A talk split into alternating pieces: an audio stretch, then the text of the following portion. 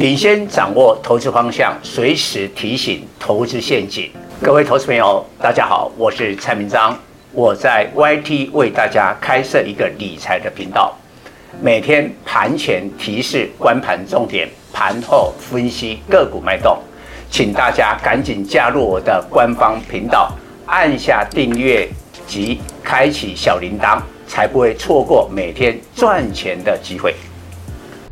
各位粉丝朋友，大家好，我是陈章，现在是礼拜三盘后的分析。今天是开低，把八月十七号前坡的低点一六二六四给跌破。在昨天的盘后，我们已经说会第二度来测试一六二六四。不过最低的时候呢，是跌了六四点，来到一六二一二，有点意外了。它没有跌破最低的这个波段最低的一六二零二，而今天外资还在卖超，虽然卖超金额缩小到十几亿，但毕竟是卖。但是你可以看，没有破最低，并且收盘小涨三十四点，来到一六三一零。尽管今天是量缩啊，两千一百亿，显然今天是政府复盘。那护盘的标的呢，应该就是台积电。台积电涨三块，来到五二二。台积电盘中最低是五百一十六，它的现在的年线位置呢，往上移动到五百一十一。换句话说，今天已经相当接近了年线的位置。另外，大型股当中，全指股像联发科，因为被这个小摩呢看衰。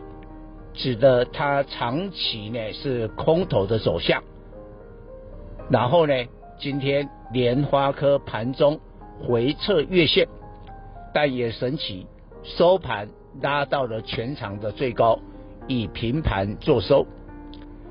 第五大的全指股是 AI，上一波跌升二三八的广达，今天涨三趴，啊，股价也表现不错。从这几档来看，我们。大胆的判断，政府复盘，但是消息面仍然有很多的不确定。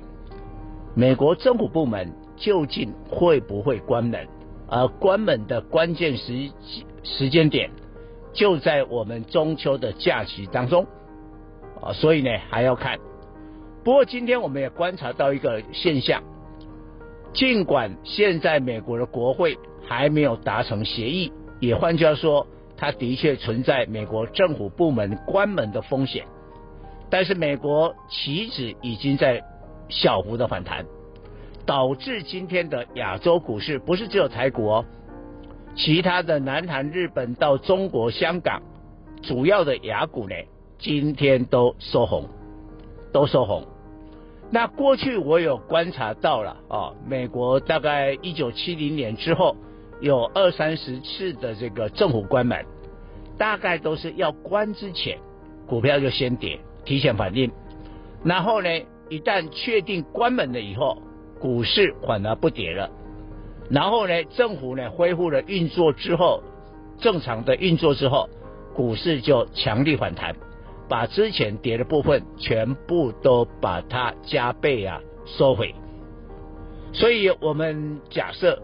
万一美国政府呢真正的这个关门，其实股市未必跌啊。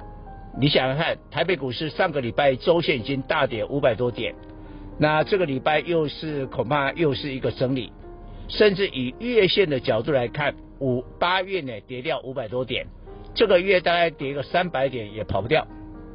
所以八月九月九月就像蔡总先前讲的，格局偏弱啊。但是呢。会不会都已经提前反映了这些利空？所以我比较认为，接下来的十月啊，应该先蹲后跳，大家应该把握呢短线的拉回的时候，选择好的标的。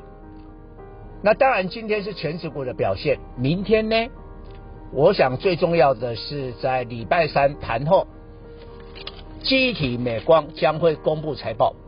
那当然，财报一般认为是会亏损啊，这个不是重点。重点是对本季的财测，因为美光是全球第四大的 NAND Flash 啊快闪记忆体用在这个移动装置，它的合约价已经调涨了十趴，所以呢，美光可能会对本季的看法偏向于正面。那因为是 NAND Flash，所以明天记忆体的聚焦啊，包括了威刚、群联还有点讯。